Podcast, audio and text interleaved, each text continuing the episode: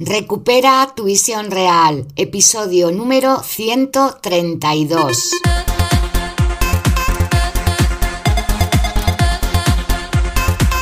Muy buenas, bienvenidas a todos y a todas a Recupera tu visión real, un podcast en el que hablamos de consejos, de herramientas, de estrategias, de recursos, bueno, de todo lo que tiene que ver con tu salud ocular.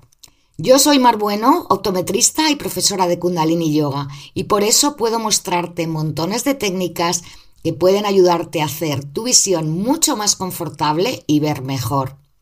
Si te interesa este tema, puedes pasarte por mi página yogaencasa.es y unirte a nuestra comunidad. Ahí seguirás recibiendo información sobre todo lo relacionado con el cuidado de tus ojos.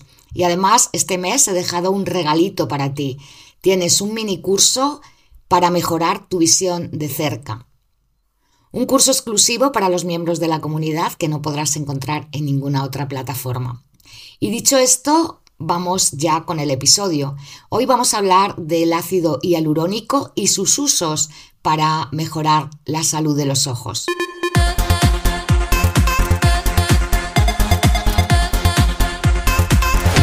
Bien, Casi con toda seguridad que has oído hablar del ácido hialurónico, porque hoy en día forma parte de muchísimos productos de cosmética, también de productos para los ojos, como vamos a ver en un momentito.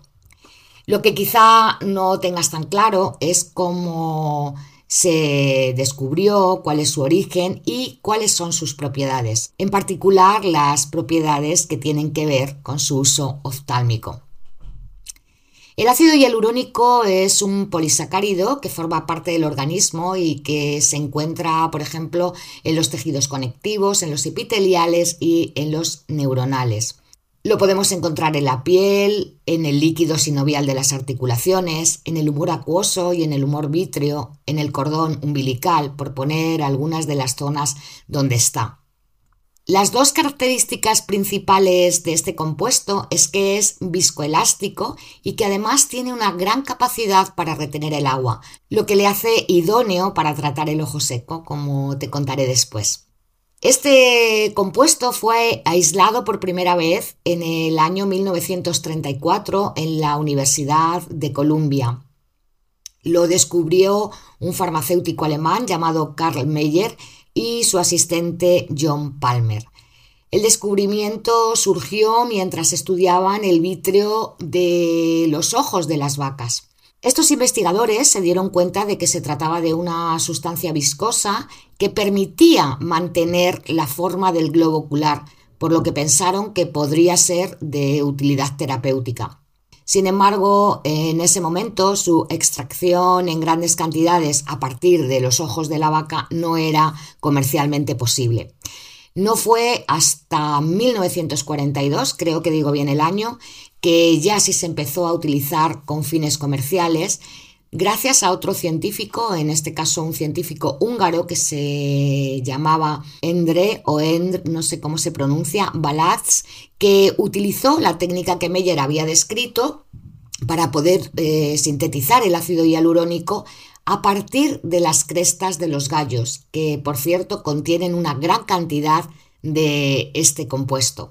En la actualidad su producción se hace mediante biotecnología mm, a partir de la fermentación bacteriana.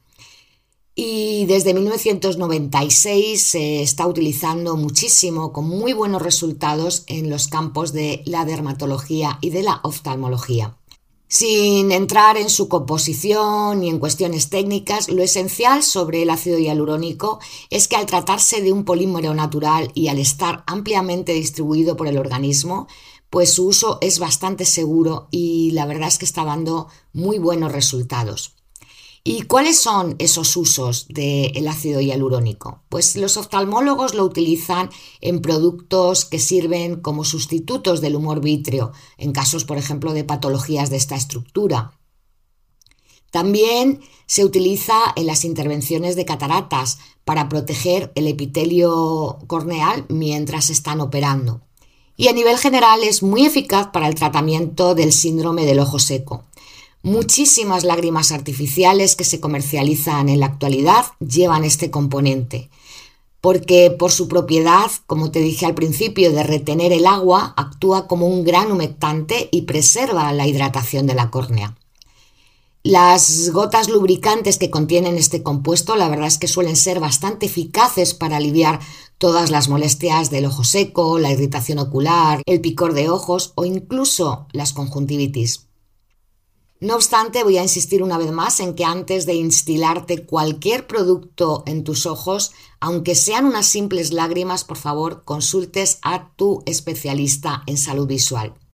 Dicho esto, también quiero reiterar que puedes prevenir y aliviar el ojo seco manteniendo unos buenos hábitos visuales.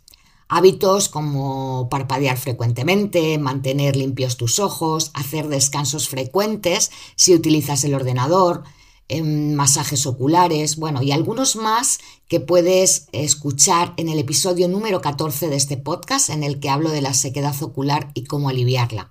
Bien, pues para concluir, las ideas fundamentales que hemos visto hoy son que el ácido hialurónico es un componente vital de la fisiología ocular que proporciona la viscosidad adecuada al humor vítreo para que el ojo pueda mantener su forma y a la vez preserva la humedad corneal.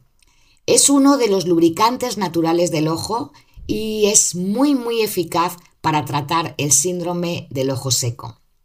Pues terminamos aquí, no sin antes darte las gracias un día más por estar, por escucharme, por compartir, por participar de este podcast y por hacer que esto sea posible. También quiero recordarte que puedes unirte a mi comunidad Recupera tu visión real entrando en mi blog yogancasa.es y dejando ahí tu email. Como te dije al principio, ahí tienes un regalo que es el minicurso para mejorar tu visión de cerca. Ahora sí, me despido hasta el próximo episodio. Que tengas un gran día y por favor, cuídate mucho y cuida tus ojos. Sadnam.